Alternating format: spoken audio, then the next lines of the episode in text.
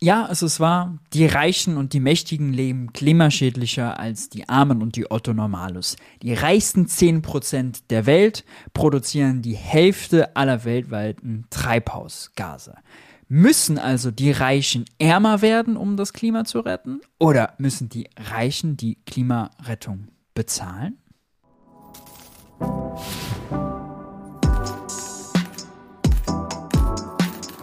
Hi und herzlich willkommen bei Geld für die Welt. Ich bin Maurice und in diesem Video geht es um das Thema Klima und Reiche. Aufhänger ist die Deutschland 3000 Sendung.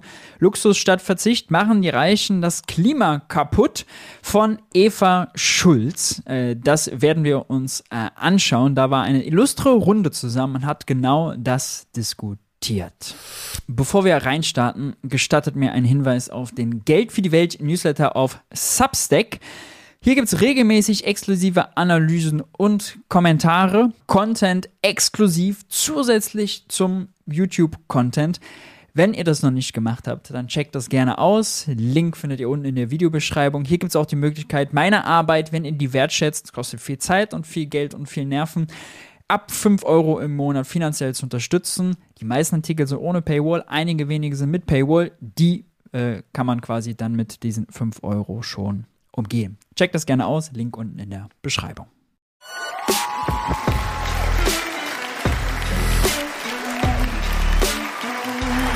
Hallo, herzlich willkommen zu Deutschland 2000 die Woche. Reiche Menschen leben besonders klimaschädlich. Große Häuser, Flugreisen um die Welt und nicht zuletzt umfassende Aktienportfolios. Die reichsten 10 Prozent der Welt verursachen rund die Hälfte der weltweiten Treibhausgase.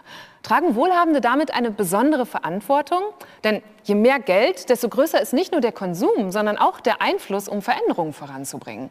Müssten also nicht die Reichen das Klima retten? Darüber diskutiere ich heute mit Jessica Rosenthal. Sie sitzt für die SPD im Bundestag und ist Vorsitzende von deren Jugendorganisation, den Jusos. Sie sagt, unser Wirtschaftssystem ist hochgradig ungerecht. Wir beuten hierzulande und im Rest der Welt Menschen aus und das muss sich ändern. Julian Backhaus hat sich mit 18 Jahren als Verleger selbstständig gemacht und ist heute, nach eigenen Angaben, Millionär. Der Klimawandel ist ihm durchaus bewusst, aber von Verzicht hält er nichts. Vor allem seine Privatjetflüge sind ihm heilig. Leonie Sontheimer ist freie Journalistin. Sie hat das Netzwerk Klimajournalismus Deutschland mitgegründet und zuletzt insbesondere zur Verantwortung von Superreichen recherchiert. Und Dr. Boniface Mabanza ist im Kongo geboren und hat in Deutschland seinen Doktor gemacht. Ihm ist wichtig, bei klimapolitischen Maßnahmen immer auch die globale Perspektive im Blick zu haben. Bei seinen beruflichen Reisen im südlichen Afrika beobachtet er schon heute die zum Teil verheerenden Folgen des Klimawandels. Hallo, schön, dass ihr da seid. Julian, wohin bist du zuletzt mit einem Privatjet geflogen? Äh, nach Salzburg. Nach Salzburg. Und wie viel kostet so ein Flug nach Salzburg? Äh, hin und zurück müssten das 8.000, 9.000 Euro gewesen sein. Mhm. Wie oft leistest du dir sowas? Ähm, ich kann das gar nicht so genau beziffern. Vielleicht einmal im Monat. Mhm. Also es macht eigentlich nur Sinn auf Strecken, die kompliziert sind, wo man dann noch zwei Anschlusstermine hat und irgendwie an einem Tag auf drei verschiedene Veranstaltungen tanzen muss. Dann macht das Sinn. Aber wenn ich jetzt hier zum Beispiel nach Berlin äh, fahre, das dauert mit dem ICE anderthalb Stunden. Das kann man mhm. genauso gut machen. Mhm. Leonie, was kostet so ein Flug, so ein Privatjetflug zumal die Umwelt? Jede Menge, würde ich sagen, wobei es ähm, da auch darauf ankommt, einfach, dass es so, äh, also tatsächlich, dass einzelne Menschen das Privileg haben, diese Umweltschäden zu verursachen und andere Menschen nicht, würde ich sagen, ist eigentlich der wichtigere Faktor. Mhm. Jetzt habe ich eben schon gesagt, bei reichen Menschen weiß man, dass die ein, durch ihren Lebenswandel einen signifikant höheren Einfluss auf den Klimawandel haben. Aber das ist ja unheimlich kompliziert auszurechnen. Wie macht man das überhaupt oder in welchen Kategorien geht man da vor? Also man kann natürlich den Konsum messen und die, ein, den Einfluss auf die Emissionen beim Konsum. Das wird auch gemacht und ähm, das sind dann diese Zahlen, dass äh, 10 Prozent der Weltbevölkerung für 50 Prozent der Emissionen mhm. verantwortlich ist. Ähm, und dann Dazu muss man übrigens nochmal sagen, ja, 10% der Weltbevölkerung sind nicht die Reichen. Da sprechen wir nicht von den Milliardären, den Millionären auch nicht, sondern 10% der Welt. Ja, das ist schon Otto Normalo aus Deutschland. Das ist Jessica Rosenthal auf jeden Fall und alle, die da in der Runde sitzen, ja. Ähm, das ist die große Mehrheit aus Deutschland, gilt weltweit äh, zu den reichsten 10 Prozent. Ja? Also ähm, das verzerrt die Debatte so ein bisschen, weil man jetzt gleich über Privatjets fließt. Für unser Eins ist das illusorisch, ja, also für 9000 Euro mein Privatjet eine Strecke zurückzulegen nach Salzburg, ja, macht man nicht viel zu teuer, völlig klar. Äh, aber das ist nicht mit, also die reichsten 10% der Welt verursachen die Hälfte der Treibhausgasemissionen gemeint. Ja. Ähm, natürlich konzentriert sich das extrem in der Spitze. Natürlich hat ein Julian Backhaus deutlich, deutlich mehr Emissionen als du und ich. Ist ja völlig klar kann man eben noch hinzurechnen, was auch Investitionen und so noch für einen weiteren Einfluss haben. Mhm. Und das sind innerhalb von Deutschland, äh, also gerade wenn man in das obere Prozent oder das obere 0,1 Prozent guckt, einfach wahnsinnige Unterschiede. Mhm. Ja, das habe ich auch hier mal mitgebracht. Denn das hier haben wir jetzt mal so zur Verbildlichung. 10,2 Tonnen CO2 ist das, was so ein Durchschnittsdeutscher oder Deutsche ausstößt pro Jahr und verursacht. Die oberen 10 Prozent, da sind es schon so viel, und das steht im richtigen Verhältnis hier, äh, 29,6 Tonnen CO2. Die oberen, obersten 10 Prozent, dazu zählt man so ab einem Vermögen von 428.000 Euro. Und das oberste 1 Prozent, das verursacht im Schnitt pro Person pro Jahr 94,2 Tonnen CO2. Und wenn man jetzt denkt, ja, das oberste 1 Prozent, das sind dann irgendwelche Milliardäre, nee, das sind äh, Millionäre. Das ist ab einem Vermögen von 1,63 Millionen Euro. Ähm, das heißt, es sind gar nicht so wenig Leute, sondern um die 80.000 äh, Leute in Deutschland, die so einen Fußabdruck haben. Julian, du gehörst ja so ungefähr zu denen hier, zu diesen obersten 10 Prozent. Gibt es denn jemals Momente, wo du dir Gedanken machst und sagst, ah, nee, das ist zu klimaschädlich, das mache ich lieber nicht? Also aufgrund von, aufgrund von Klimafragen habe ich das noch nie entschieden. Es gibt andere Abwägungen, es gibt finanzielle Abwägungen, es gibt praktische Abwägungen, aber aufgrund von Klimaentscheidungen noch nicht, nein. Okay, das heißt, wenn ich jetzt überlege, Jessica, bei deiner Partei ist so ein Grundwert ist Solidarität. Das klingt jetzt eher nicht so solidarisch, oder? Nee, klingt nicht solidarisch, muss ich dir leider sagen. Und, wie, und was, würdest, was würdest du dir wünschen oder worauf versuchst du als Politikerin hinzuwirken? Also ich meine, das eine ist ja, und darüber habt ihr beide ja gerade geredet, die Frage der individuellen Verantwortung. Und ich finde schon, dass da jeder sich diese Frage stellen muss und auch stellen sollte. Und man natürlich, wenn man einen bestimmten Lebensstil pflegt, sich diese Frage vielleicht noch intensiver stellt, als wenn man diesen Lebensstil nicht pflegt. Die andere Frage ist aber, was heißt das eigentlich strukturell? Und da würde ich halt sagen, wird der Klimawandel auch daran gemessen werden, sowohl national wie auch global. Ob das finde ich übrigens gut, dass sie diesen Unterschied macht, ja. Das Individuelle schön und gut. Die Politik ist nicht für das Individuelle da, sondern als Bundestagsabgeordnete ist man eben ganz klar für das Strukturelle wir ihn auch zu einer Verteilungsfrage machen. Und da würde ich deutlich sagen, all die Investitionen, die wir jetzt tätigen müssen, damit wir klimaneutral wirtschaften wollen, habe ich eine klare Antwort, wer das vor allem tragen soll, nämlich die, die breitere Schultern haben. Deshalb kämpfen wir zum Beispiel auch für eine einmalige Vermögensabgabe. Mhm. Das sind dann die systemischen Dinge, wo ich sagen würde, da müssen einfach die Reichen auch mehr leisten und mehr Abgaben zahlen, damit wir das insgesamt schaffen können. Mhm. Julia, kannst du das nach?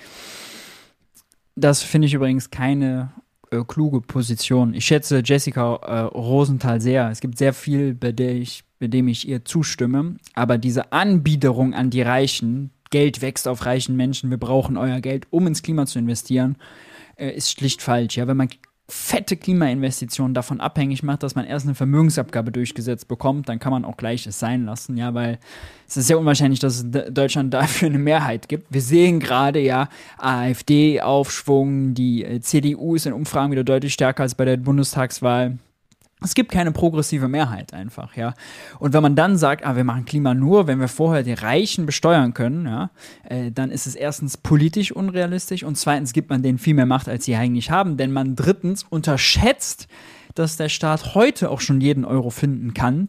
Äh, erzeugen kann, besser gesagt, äh, den er fürs Klima ausgeben will. Ja? Äh, was im Weg steht, ist die Schuldenbremse und die konservative Sparideologie von Christian Lindner, aber auch die konservative Sparideologie, äh, muss man auch mal zu sagen, von Olaf Scholz, ja, SPD, aus äh, Jessicas Fraktion und Partei, ja. Also ähm, da müsste man dran rütteln. Das ist viel, viel erfolgsversprechender, als jetzt irgendwie zu glauben, wir machen jetzt eine Vermögenssteuer, eine Vermögensabgabe oder sonst was. Wir nehmen das Geld der Reichen, um dann da was ausgeben zu können. Und übrigens, das wenn man das jetzt nur umverteilen würde, ja, also man macht Julian Backhaus irgendwie äh, eine Million Euro ärmer und äh, verteilt das Geld dann auf andere Haushalte um, die sind dann reicher, dann bringt das dem Klima übrigens, glaube ich, relativ wenig, denn also wenn man Reiche 15 Prozent ärmer machen würde, ja, äh, dann haben die danach konsumieren die höchstwahrscheinlich nicht signifikant weniger, sondern konsumieren äh, wahrscheinlich noch genauso viel. Ein bisschen weniger Ersparnisse, ja, vielleicht mal fällt der ein Luxuskonsum, ja, dann eine Etage tiefer aus. Das ist der kleinere Jet, die kleinere Luxusuhr, ja, aber materiell und in, in Treibhausgasemissionen gerechnet wird das nicht keinen großen Einfluss haben. Wenn man allerdings Leute reicher macht, ja, äh, Otto Normalos, äh, Leute mit kleinem Geldbeutel, dann werden die ja mehr konsumieren, was gut ist. Nur, also dann hat man auch mehr Treibhausgasemissionen. Also einfach zu sagen, wir machen daraus jetzt eine Verteilungsdebatte und dann haben wir sozusagen die Klimafrage gelöst, ja, klingt nett. Wohlfühl, Ponyhof, aber ähm, funktioniert nicht.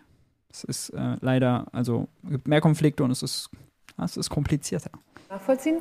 Ähm, natürlich muss ich da jetzt dagegen argumentieren. Finde ich das gar nicht gut. Ähm, ich glaube nicht, dass eine Vermögensabgabe irgendetwas ändern würde. Wir haben ja nicht unbedingt ein Finanzproblem, sondern ein Ausgabenproblem. Das heißt, von Jahr zu Jahr werden die Haushalte erhöht und jedes Ministerium braucht immer mehr und immer mehr. Aber dadurch passiert ja nichts ungefähr besser. Also ich habe eher das Gefühl, dass es irgendwie immer schlechter wird in vielen Bereichen. Von daher also es ist natürlich unlogisch und pure schwarze Rhetorik. Ja? Natürlich, also erstens steigen die Preise, man hat Inflation, natürlich nominal steigen alle Ausgaben, ja. Im Betrieben ja auch, ja. Wenn die Löhne steigen, geben sie auch mehr Geld dafür aus. Äh, genauso wie der Staat mehr Geld ausgibt, weil also die Beamten dann mehr bezahlen müssen, die Baufirmen höhere Preise nehmen, wenn sie irgendwie eine Brücke, eine Straße oder sonst was bauen, Regierungsgebäude. Klar, dass die Ausgaben nominell steigen, das ist völlig normal. Ähm, real ist sozusagen das Entscheidende. Und zweitens zu sagen, ah, wir haben, Finanz, wir haben kein Finanzproblem, sondern ein Ausgabeproblem, ist immer so, eine, so ein pauschaler Satz, ja, woran gemessen? Äh, nein, wir haben einen fetten Investitionsstau, die öffentliche Infrastruktur ist 100 Milliarden weniger wert als vor 20 Jahren. Wir haben Ausgabeprobleme, zu wenig für Investitionen ausgegeben, ja, also ähm, das ist in dieser Pauschalität, gut, der ist jetzt auch kein Finanzexperte, so das kann man ihm ja durchgehen lassen, hat er selber in Talkshows mal aufgegriffen, den Talking Point, den gibt er hier wieder, aber ist natürlich äh, recht billig, ja, sollte man gleich eigentlich als Scheinargument auch entlarven. Glaube ich, wenn man jetzt der Politik oder Regierung noch mehr Geld durch so eine Sonderabgabe oder irgend sowas äh, in den Rachen schiebt, passiert einfach nicht viel. Es wird vielleicht ein bisschen Schuldendienst gemacht oder so, es wird vielleicht irgendwo ein neues Museum davon eröffnet, was über Klimafragen äh, philosophiert, aber ich glaube nicht, dass es irgendetwas ändern würde. Ich sehe das halt sehr anders, wenn man sich vor allem mal anguckt, was jetzt vor uns liegt. Wir müssen noch mal quasi eine den Versuch von Jessica Rosenthal da übrigens, also den mit Samthandschuhen anzufassen, ich sehe das sehr anders. Statt einfach zu sagen, sorry, da liegst du einfach falsch. Das ist also hohles, hohles Geschwätz. Ja, wenn ich mir zwei Millionen von dir hole und in Bahnschienen stecke, dann ist das sehr sinnvoll investiert. Also da muss man, glaube ich, konfrontativer sein industrielle Revolution stemmen, wenn es um die Frage des Umbau, der Umbau der Energie und als Politikerin im Unternehmer zu sagen, wir müssen die industrielle Revolution stemmen, ist natürlich auch eine Einladung. Ja, kann er jetzt gleich sagen, direkt, nee, müssen ja nicht Sie, sondern müssen wir. Und wir erwirtschaften das, von dem Sie bezahlt werden mit Ihrem Steuerzahlergeld. Dann hat er die gleich in diesem Framing Geld wächst auf reichen Menschen wieder voll eingefangen. Was Jessica Rosenthal dann erst, also den Weg hat sie dann erst bereitet. Ja? Aber die müssen nicht ihr stimmen, die müssen wir stimmen. Ach, da wir alle. Ich, ich, spreche von einem Wir als Wir sitzen alle in einem Boot. Schließt dich ganz eindrücklich also die, die Unternehmer sind trotz der Politiker mit ein und das bedeutet dann eben auch die Frage äh, bedeutet dann eben auch. Also lustig, ja? Jessica Rosenthal will sozusagen mit ihm verstanden werden, ein Wir sein und der Unternehmer sagt aber nein, nein. Wir sind wir, ihr seid die. Ja? Wir sind trotz euch erfolgreich, nicht wegen euch auch, dass man diese Frage, wie viel müssen wir investieren, und da reden wir über Milliarden, da gibt es ja auch verschiedene Schätzungen, das weißt du wahrscheinlich besser, irgendwie 21 Milliarden sind jetzt die Zahlen, die ich habe, die wir pro Jahr investieren müssen. Damit, damit kommt man nicht aus. kommt man nicht aus. Wir diesen Umbau stemmen können. Und da sehe ich ganz klar, dass die, die mehr haben, auch mehr zahlen können. Und das würde dann dich in dem Fall Aber einschließen. wo landet das Geld? Also 21 Milliarden ist ein Ich würde ein gerne, Fund. bevor wir darauf eingehen, denn ich würde auch gerne noch mit, über verschiedene Maßnahmen mit euch sprechen. Also, da wurde jetzt in der Sendung ein Quiz gespielt. Äh, das überspringen wir mal viel Platz und Ressourcen. Das ist ja generell das, wo wir oft ansetzen, wenn wir gucken. Ne? Also wohne ich äh, in einem, oder zum Beispiel auch wenn ich jetzt verreise, habe ich ein kleines Hostelzimmer, das ich mir mit zwölf Leuten teile oder ein Luxushotelzimmer mit 40 Quadratmetern. In dem Moment verstoße ich automatisch mehr CO2 aus in diesen Berechnungen, wo man versucht, das zu vergleichen. Und jetzt wollen wir ja heute fragen, was kann man denn tun, damit Reiche weniger CO2 verursachen? Und ein Mittel gibt es ja, das läuft schon, das wird schon angewendet und das ist der CO2-Preis. Leonie, kannst du das mal erklären? Dann ist es so ein bisschen kompliziert, wie der funktioniert. Ja, ich versuche es gerne. Also ähm, die CO2-Bepreisung gibt es ja auf EU-Ebene und in Deutschland. Ähm, in Deutschland seit ein paar Jahren, noch nicht so mhm. lang, in zwei Bereichen Wärme und Verkehr. Und ähm, da werden einfach die Produkte, die sozusagen CO2-intensiv sind in der Nutzung, ähm, bepreist. Man, die Unternehmen, die die verkaufen, müssen Zertifikate dafür einwerben. Dann ist das teurer und davon landet auch ein bisschen was bei den Kundinnen und Kunden. Und ähm, im Endeffekt komplett bei den Kunden und Kunden, die auch mehr verbrauchen. Es sind nicht unbedingt immer die Reichsten, aber wenn man das so pauschalisiert, dann schon, weil man weiß ja, dass die Reicheren mehr aus, also mehr verbrauchen, mehr ausstoßen. Ähm, genau. Und soll ich zum Klimageld auch noch was sagen? Ja, das ist, äh, das ist ja dann der nächste Gedanke, genau. ne? dass man genau. sagt, okay, also wir, wir, äh, da wird jetzt zum Beispiel ein Flug teurer oder äh, Benzin und so weiter, weil das CO2 bepreist ist. Und das trifft ja dann erstmal die ganze Gesellschaft und weniger Vermögende besonders hart. Und ja. man versucht das durch ein Klima Klimageld auszugleichen. Und da muss ich ja eigentlich zu Jessica gucken, denn ihr habt euch das in den Koalitionsvertrag Klimageld, das es noch nicht gibt. Geschrieben. Aber es gibt es immer noch nicht. Warum denn nicht? Es waren doch alle drei äh, Regierungsparteien eigentlich einig, dass wir das brauchen. Ja, also ich glaube, grundsätzlich ist, ist das auch weiterhin die Einigkeit, dass man eben sagt, um, um nicht dafür zu sorgen, dass gerade die, die übrigens ja für Heizkosten und auch für Verkehr, nämlich die, die nicht so viel äh, Geld haben, da reden wir auch über die Mittelschicht, dass die natürlich trotzdem anteilig ganz schön viel ausgeben, mhm. sozusagen von ihrem äh, Einkommen.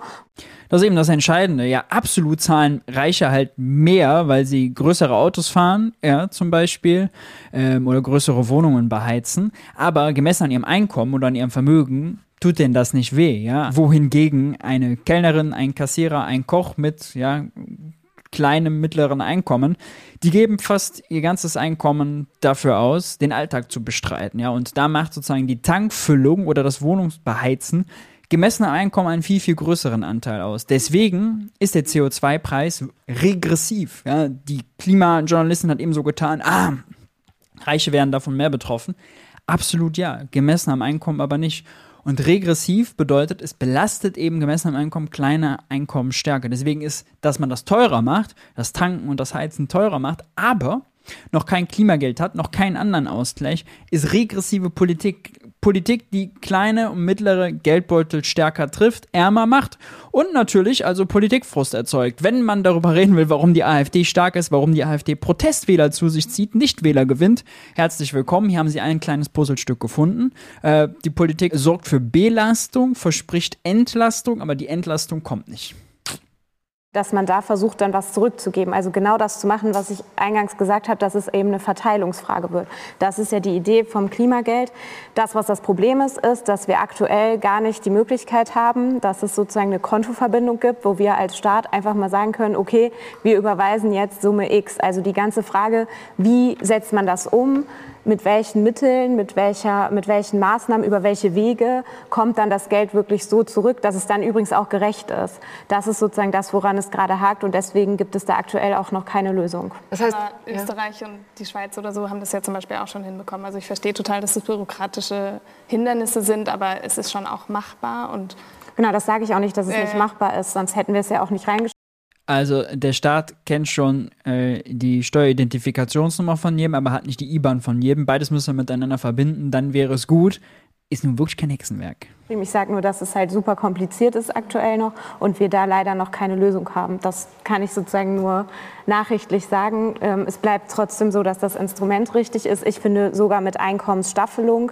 Ähm, das hat ja zum Beispiel Hubertus Heil auch vorgeschlagen in seinem Konzept, der Arbeitsminister. Genau. Dann wird es noch bürokratischer dass man sagt, gerade die, die eben unter 4.000 Euro verdienen, die, die als Paar unter 8.000 Euro verdienen, um die geht es und äh, da gibt es dann eben auch mehr. Aber kompliziert in der Umsetzung kann unter Umständen auch heißen, dass nicht genug Ressourcen mobilisiert wurden, um das Problem zu lösen wenn der politische Wille da ist, würde ich denken, dass so eine Maßnahme, wenn sie denn sinnvoll ist, nicht an einer bürokratischen Hürde scheitert. Zumal ja gerade deutlich wird, du sagst, ah, es gibt noch verschiedene Vorschläge. Also der Arbeitsminister hat einen gemacht, dann liegen, glaube ich, von anderen Parteien. Also es scheitert dann womöglich ja doch nicht nur an der Bürokratie, sondern auch daran, dass ihr euch in der Umsetzung noch nicht einig seid. Ja, natürlich gehört dieser Aspekt auch dazu, dass man da natürlich sich äh, fragen muss, äh, welche Einkommensklasse, welche, welche mhm. Schnittmenge, dass man da noch politisch auf jeden Fall diskutiert. Also ich bin da generell skeptisch, ja, was Zertifikatehandel an sich angeht, dann noch Zertifikatehandel mit dann so einem Ablasshandel wie im Klimageld. Ja, ich glaube, das ist unpopulär ähm, und es geht eher darum, ja, richtige Ordnungspolitik zu machen und fett zu investieren, damit man was umkrempelt und nicht die Leute sozusagen mit marginalen Preisanreizen irgendwie in eine klimaschonende Ecke zu äh, drängen, ja. Äh, das halte ich nicht für besonders sinnvoll. Aber also, wenn man Klimageld schon macht, dann halt macht die, die gleiche Summe an jeden. Weil das macht es alles nur noch viel komplizierter. Da muss man Einkommen prüfen, ja, dann muss man erst eine Steuererklärung machen und äh, die müsst, muss dann durchs Finanzamt gehen, damit man weiß, in welchem Jahr man dann doch irgendwie berechtigt ist, die höhere Summe Klimageld zu bekommen. Weil wenn man dann 4.001 Euro verdient, fällt man raus. Wenn es doch nur 3.999 waren, fällt man doch rein. Das ist alles Quatsch. Das ist alles so bürokratischer Unsinn. Ja, lasst das doch einfach sein. Macht's einfach und macht's schnell. Ja, je länger man darüber debattiert, wie man es macht und sich noch mehr bürokratische Hürden aufbaut, desto größer wird der Frust, weil die CO2-Bepreisung läuft ja schon längst. Ja, die Leute werden ja schon gemolken und das Geld nicht fürs Klimageld ausgegeben, sondern schon längst für andere Sachen diskutiert, wie es umgesetzt wird. Die drei Parteien sind ja auch mit verschiedenen Vorschlägen da reingegangen. Die SPD hatte eine, Idee, wie wir das machen. Die Grünen hatten eine Idee. Die FDP hat sich dazu positioniert. Das heißt, es geht schon auch um eine politische Einigung. Aber so oder so, egal wie wir es machen würden, bräuchten wir den Mechanismus. Und das kann ich, wie gesagt, ich kann es nur wiedergeben, dass das sozusagen gerade der Punkt ist, an dem, an dem wir arbeiten und wo wir versuchen, dieses Problem zu klären. Aber es ist jetzt nicht die Frage, wollen wir ein Klimageld? Eher der Punkt, wie sieht, ist das dann ausgestaltet und wie setzen wir das um? Und ist dieser CO2-Preis, jetzt kam ja gerade gestern die Nachricht, dass die Regierung sagt, ja, wir gehen jetzt wieder, dass das bald 45 Euro sein sollen pro Tonne. Ist das was, Leonie und Julian, das würde mich jetzt interessieren, wie ihr das einschätzt, dass jemand so wohlhabendes wie Julian dich überhaupt betrifft? Oder sagst du, nee, ganz ehrlich, wenn jetzt der, der, der Flug dadurch teurer wird, 100 Euro, dann äh, schert mich das nicht? Naja, also viele Anbieter, äh, viele Anbieter von, von Flugzeugbetreibern, wo ich auch chartere, machen ja diese Ausgleichszahlungen äh, sowieso schon. Die Lufthansa bietet das ja nur auch schon sehr, sehr lange an, dass man anklicken kann, hier wollen Sie 4,30 Euro mehr bezahlen, dann ist Ihr Flug klimaneutral. Äh, mein Chauffeurdienst bietet das auch an. Das sind jetzt äh, andere Zertifikate, die er meint, aber egal. Und, ähm, das machen mittlerweile auch viele von diesen Privatjet-Anbietern. Mhm. Ist das eine sinnvolle Art von Umverteilung?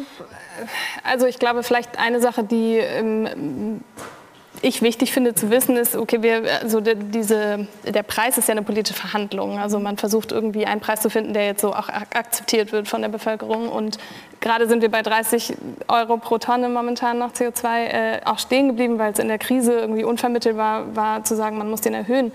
Das Umweltbundesamt, also die Behörde, die auch diese Zertifikate vergibt, hat aber gesagt, dass die reellen Kosten von einer Tonne CO2 bei 237 liegen. Mhm. Also man müsste dann pro Tonne irgendwie nicht 4,50 Euro dazu zahlen. Ich weiß nicht, ob es jetzt pro Tonne ist, aber auf jeden Fall pro Tonne müssten es eigentlich 200 Euro mehr zahlen, äh, sein, die man zahlt. Und ich glaube nicht, also wenn man damit rausgeht, ist es wahrscheinlich schwierig zu vermitteln, aber es ist halt, also so, es ist der Fakt, was uns diese Tonne, wenn sie ausgestoßen ist, kostet.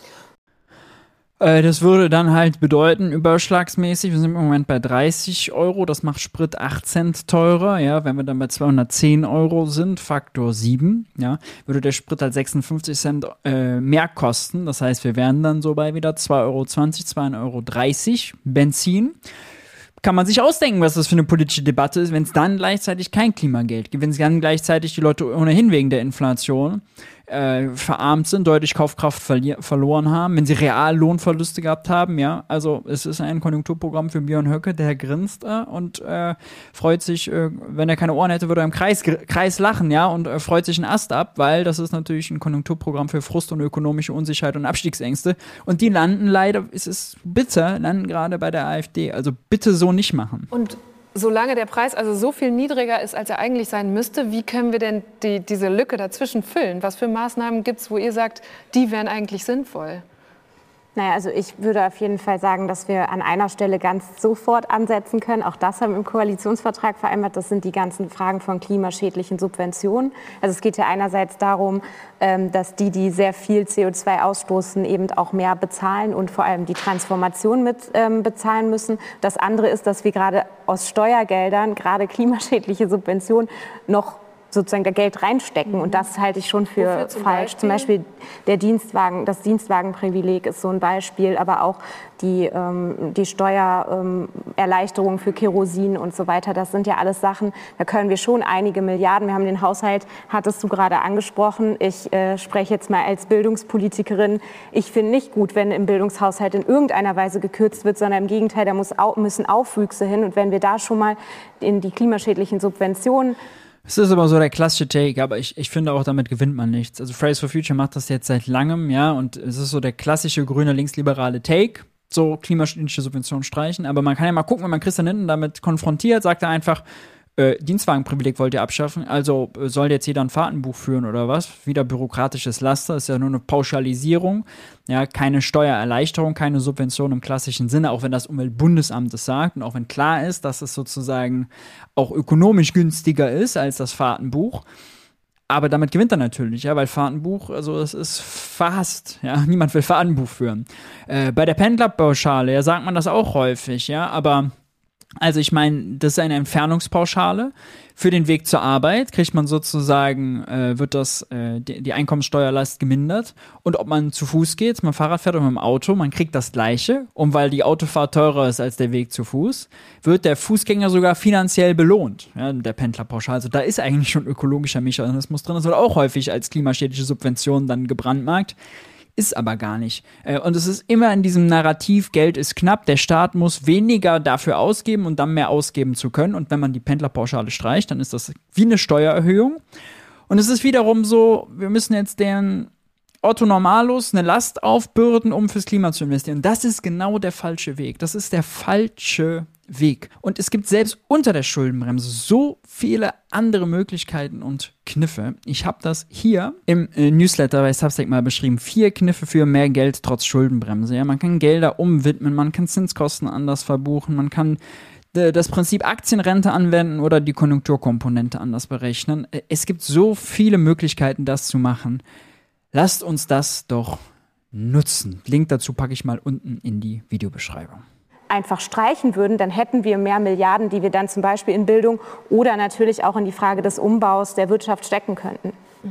Und dann gibt es Maßnahmen, die eigentlich nichts kosten oder so ganz wenig. Das Tempolimit einzuführen wären, keine hohen Kosten, die damit verbunden wären. Und auch, was ich in der Debatte immer vermisse, ist nochmal mehr Ehrlichkeit politisch darüber, dass wir halt auch äh, tatsächlich ein bisschen sparen können. Und sozusagen zu sparen kostet erstmal nicht, sondern wird am Ende in Haushalten auch noch dazu führen, dass mehr Geld übrig ist.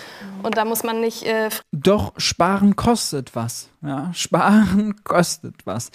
Wenn der eine spart, hat der andere weniger Einkommen. Ja, wenn der Staat spart, nimmt wer anders weniger ein. Ja, das ist, hat Kosten. Frieren, sondern es gibt ja einfach wirklich Maßnahmen, die leicht umsetzbar sind, ohne dass man seinen Wollpulli anziehen muss im Winter. Und ich glaube, was dadurch deutlich auch wird, ist, dass es nicht die Maßnahme, die eine Maßnahme gibt, die uns hilft, aus dem Problem rauszukommen, sondern wir ein Bündel von, äh, von Maßnahmen äh, brauchen, die kombiniert werden äh, müssen.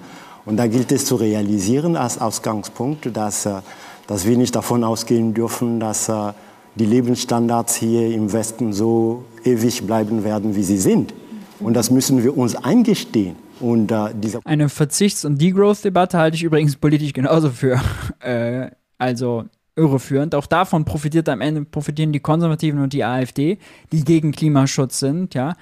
Äh, wenn man Klimaschutz jetzt als Verzicht framet, dann bedeutet das am Ende, dass halt die breite Masse der Bevölkerung, die ohnehin schon nicht also am Sonnendeck lebt und große Stücke vom Kuchen hat, die frustriert sind, weil die zu wenig vom Kuchen abbekommen, eigentlich mehr wollen, Aufstieg wollen, dass Aufstieg für die noch schwerer zu erreichen wird, vielleicht sogar Abstieg damit einhergeht. Damit kriegt man leider in einer Demokratie keine Mehrheiten, ja. Also lieber also den, das Umkrempeln der Wirtschaft als Möglichkeit sehen, gute bezahlte neue Jobs zu erschaffen in neuen Branchen, ja, erneuerbare Energien, Kreislaufwirtschaft, Baubranche, energetische Sanierung und und und Energieberater, ja.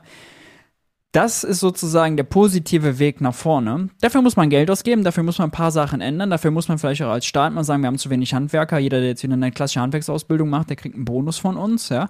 All solche Sachen pragmatisch, darüber wird nicht gesprochen. Stattdessen nur es den Leuten aufzubürden und dann irgendwie zu hoffen, ja, mit Verzicht und A und ein bisschen anpassen an Preise und Klimageldablasshandel darauf einlassen, ey, das ist zu wenig. Ja, es ist also Kultur einüben, äh, die, in der wir lernen, äh, anders zu, le zu leben und äh, verlernen, da, darauf zu, zu, zu beharren, dass alles so bleibt, wie das ist. Das kann nicht funktionieren und das wird nicht funktionieren.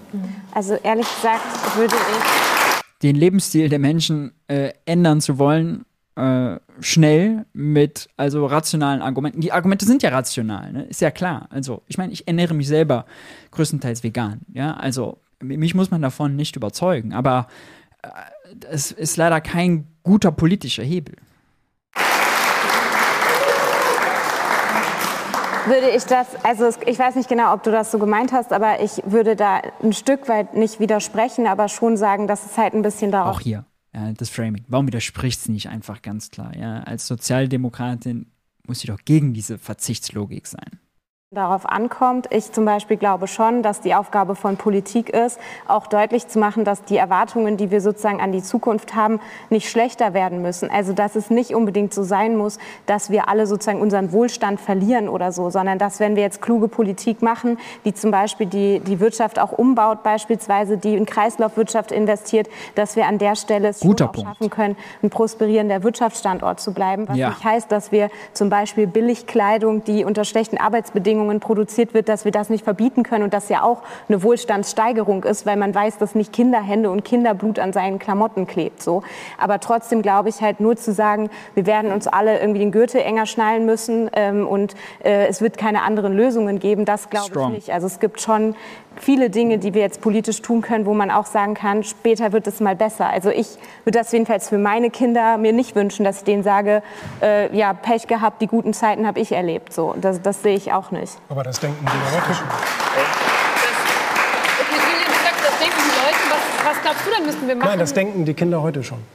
Die Ja, also es gibt ja, es gibt ja mittlerweile viele Studien durch diese ganze enorme Panikmache und so weiter. Ich habe ja gar nichts dagegen, Probleme zu benennen, aber ich wünsche mir, und das ist vielleicht so eine Unternehmerkrankheit, sofort auch die Lösung und eine Lösungsdiskussion. Die führen wir aber ja seit Jahren gar nicht. Das führen wir doch gerade hier. Weiß ich nicht, ob wir das tun, weil wir seit Jahren eigentlich ähm, immer die Probleme durchs Dorf treiben und jeder hat noch mal was dazu zu sagen. Aber ähm, so, richtige, so richtige Lösungsansätze findet man da halt nicht. Und ich glaube, diese Zeit ist verschwendet.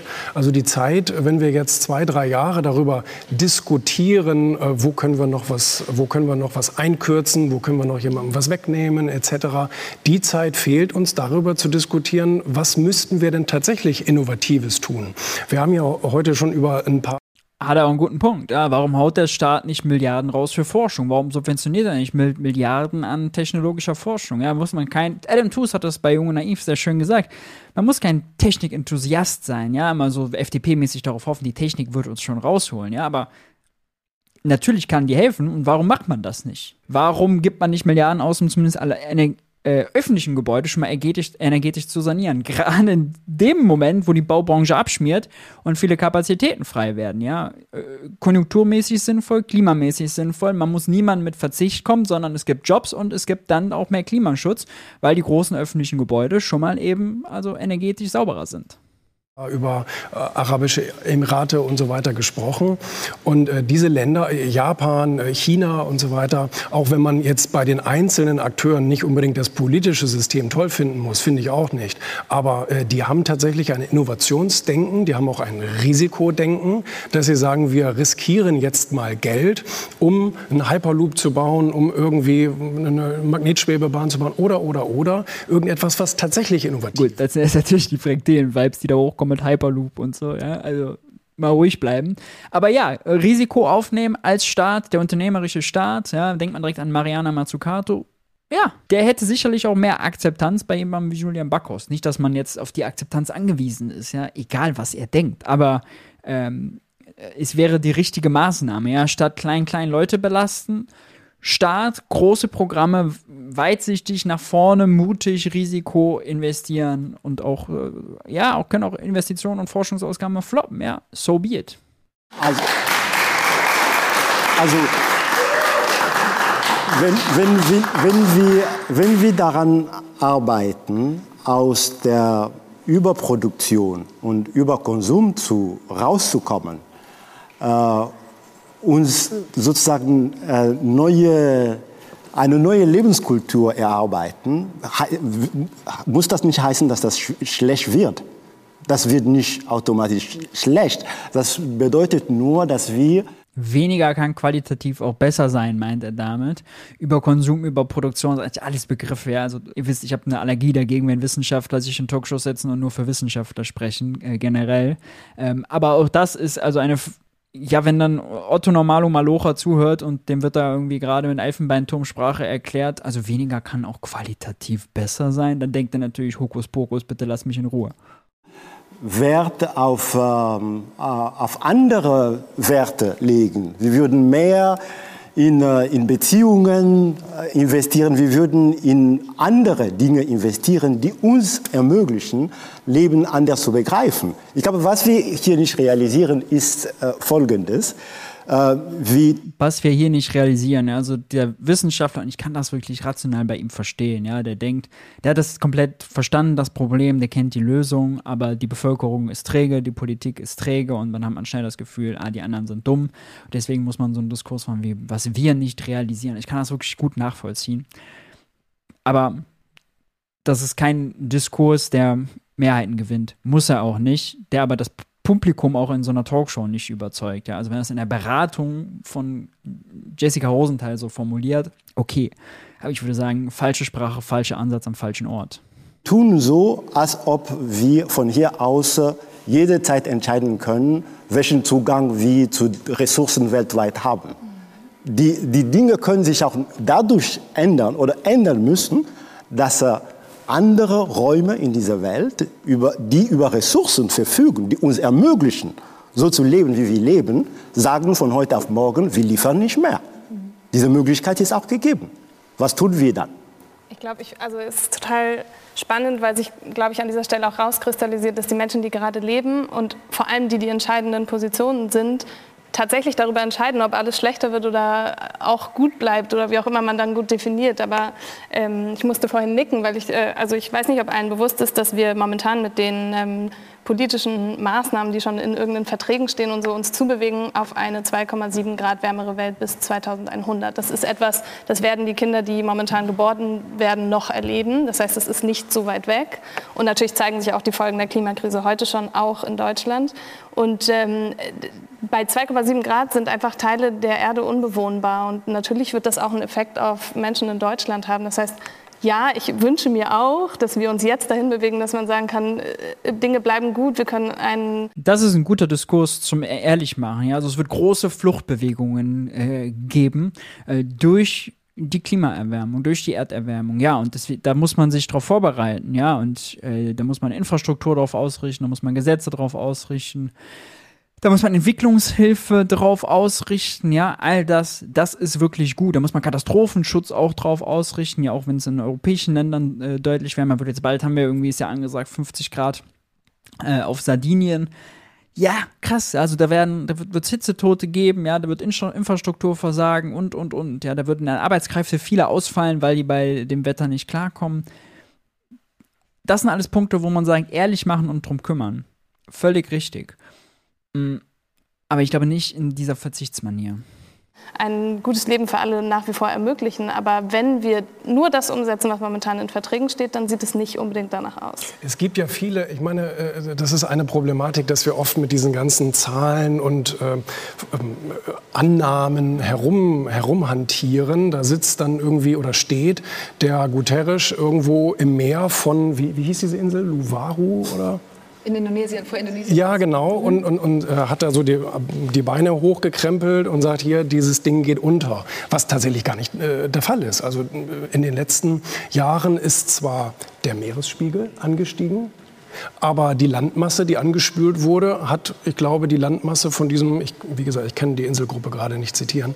Ähm, Wir um, haben jetzt auch keine Geografen um zwei, am Tisch, also für mich wird es jetzt auch schwer, um 2,7 äh, Prozent äh, gestiegen. Und äh, da, sowas stört mich dann. Das Bild war geil natürlich und das kommt auch auf die Titelseiten. So, da steht der, der Präsident Trotzdem hast du ja gerade genickt, als ähm, Leonie gesagt hat, dass wir laufen auf 2,7 Grad zu. Das ja, heißt, viel mehr. Also, genau, also viele Wissenschaftler sagen ja eher zwischen 3 und 4. Und macht dir das denn Sorge oder sagst du, nö, bis dahin haben wir Innovation, da kommen wir klar. Nein, wir, wir werden die, Emo äh, die Emotion, die, die äh, ähm, Innovation nicht haben, wenn wir weiter nur diskutieren. Also wenn wir nicht anfangen, ich meine... Mit Innovation alleine schaffen wir das nicht. Aber ich, also ich will an der Stelle schon mal Nein, sagen. nein, lass mich noch mal ganz kurz ausreden. Also um, um, um, das, äh, um den Satz zu beenden. Also ich, wir brauchen Innovation und zwar jetzt. Wir brauchen Schutzmaßnahmen und zwar jetzt, weil ja für die Menschen. Ähm, es gibt viele Länder auf der Welt, die mussten irgendwann damit leben. Okay, der Wasserspiegel steigt oder hier kommen ständig Unwetter, unsere Straßen werden überschwemmt etc. Und es sind über Jahrhunderte Auch das ist ja ein legitimer Punkt, den er macht. Es braucht fette Milliardeninvestitionen in Bevölkerungs- und Klimaschutz, in Anpassung an eine wärmere Welt. Denn dass sie wärmer wird, das äh, ist ja sowieso gegeben und sicher. Ja, die Frage ist, wie viel wärmer in welcher Zeit? Das sollten wir unbedingt versuchen zu minimieren. Deswegen ist jede Klimamilliarde eine gute, die ausgegeben wird und jede Klimaschutzmaßnahme ökologisch sinnvoll. Man sollte richtig viel machen. Aber Klimaanpassung eben auch. Und wenn man sich anguckt, Bundeshaushalt Katastrophenschutz, ja, also das Deutsche Rote Kreuz fordert immer zwei Milliarden. Und die sind schon da konservativ. Und es gibt also äh, weniger als 800 Millionen. Das war, glaube ich, mal die Spitze während Corona. Nee, damit kriegt man es nicht hin. Viele, viele Menschen daran gestorben. Und mittlerweile haben viele Länder gelernt, wie man mit einem höheren Wasserspiegel, wie man mit Fluten, wie man mit Wind und so weiter umgeht. Wir können ja lange darüber streiten, dass das blöd ist, dass der Winter weht und dass das Wasser kommt. Natürlich ist das blöd. Ähm, und da kann man auch ähm, sicherlich die Wissenschaft befragen, woher kommt das? Aber das löst das Problem trotzdem nicht. Das Problem wird erst dann gelöst, wenn wir einen Deich bauen, wenn wir Abwasserungssysteme bauen und so weiter und so fort. Und das passiert Das ja Problem oftmals ist aber ja, dass ein Land wie Auch das ja Ahrtal, ne? Ich hatte zuletzt ein ähm, Video auch hier, Bundespräsident Steinmeier übers Ahrtal. Ich verlinke es mal hier, ZDF Sommerinterview. Wenn man sich das anguckt, zwei Jahre nach der Katastrophe, nicht gelernt, ja. Es wird immer noch darüber diskutiert, äh, wie man jetzt dieses, äh, diesen Schutz so baut, dass das Wasser aus dem Fluss bloß nicht wieder so eine Katastrophe erzeugt. Ja? Ähm, und wer soll das finanzieren? Und muss man möglichst sparsam sein und so. Ja, in vielen Kommunen, die auch wa- hochwassergefährdet sind, ja, unwettergefährdet, wo dann äh, klar ist, ey, die Kanalisationssysteme sind zu klein, ja, es gibt zu wenig Regenrückhaltebecken, es gibt zu wenig Sicker Si- Sickerungsanlagen und Sickerungsflächen und so, ja. Das wird alles nicht gemacht, weil die Kommunen dann finanziell am Anschlag sind. Über all sowas müssten wir auch reden. Ja, das ist ein fettes Beschäftigungs- und Investitionsprogramm. Und darüber wird aber irgendwie auch zu wenig gesprochen. Ja, stattdessen über CO2-Preise und Anpassung der Leute. Die Prioritäten, die wir haben, sind nicht ganz rational. Gut, also soweit zu dieser Sendung. Äh, die ging noch eine Viertelstunde, kann man sich im Original gerne nochmal anschauen.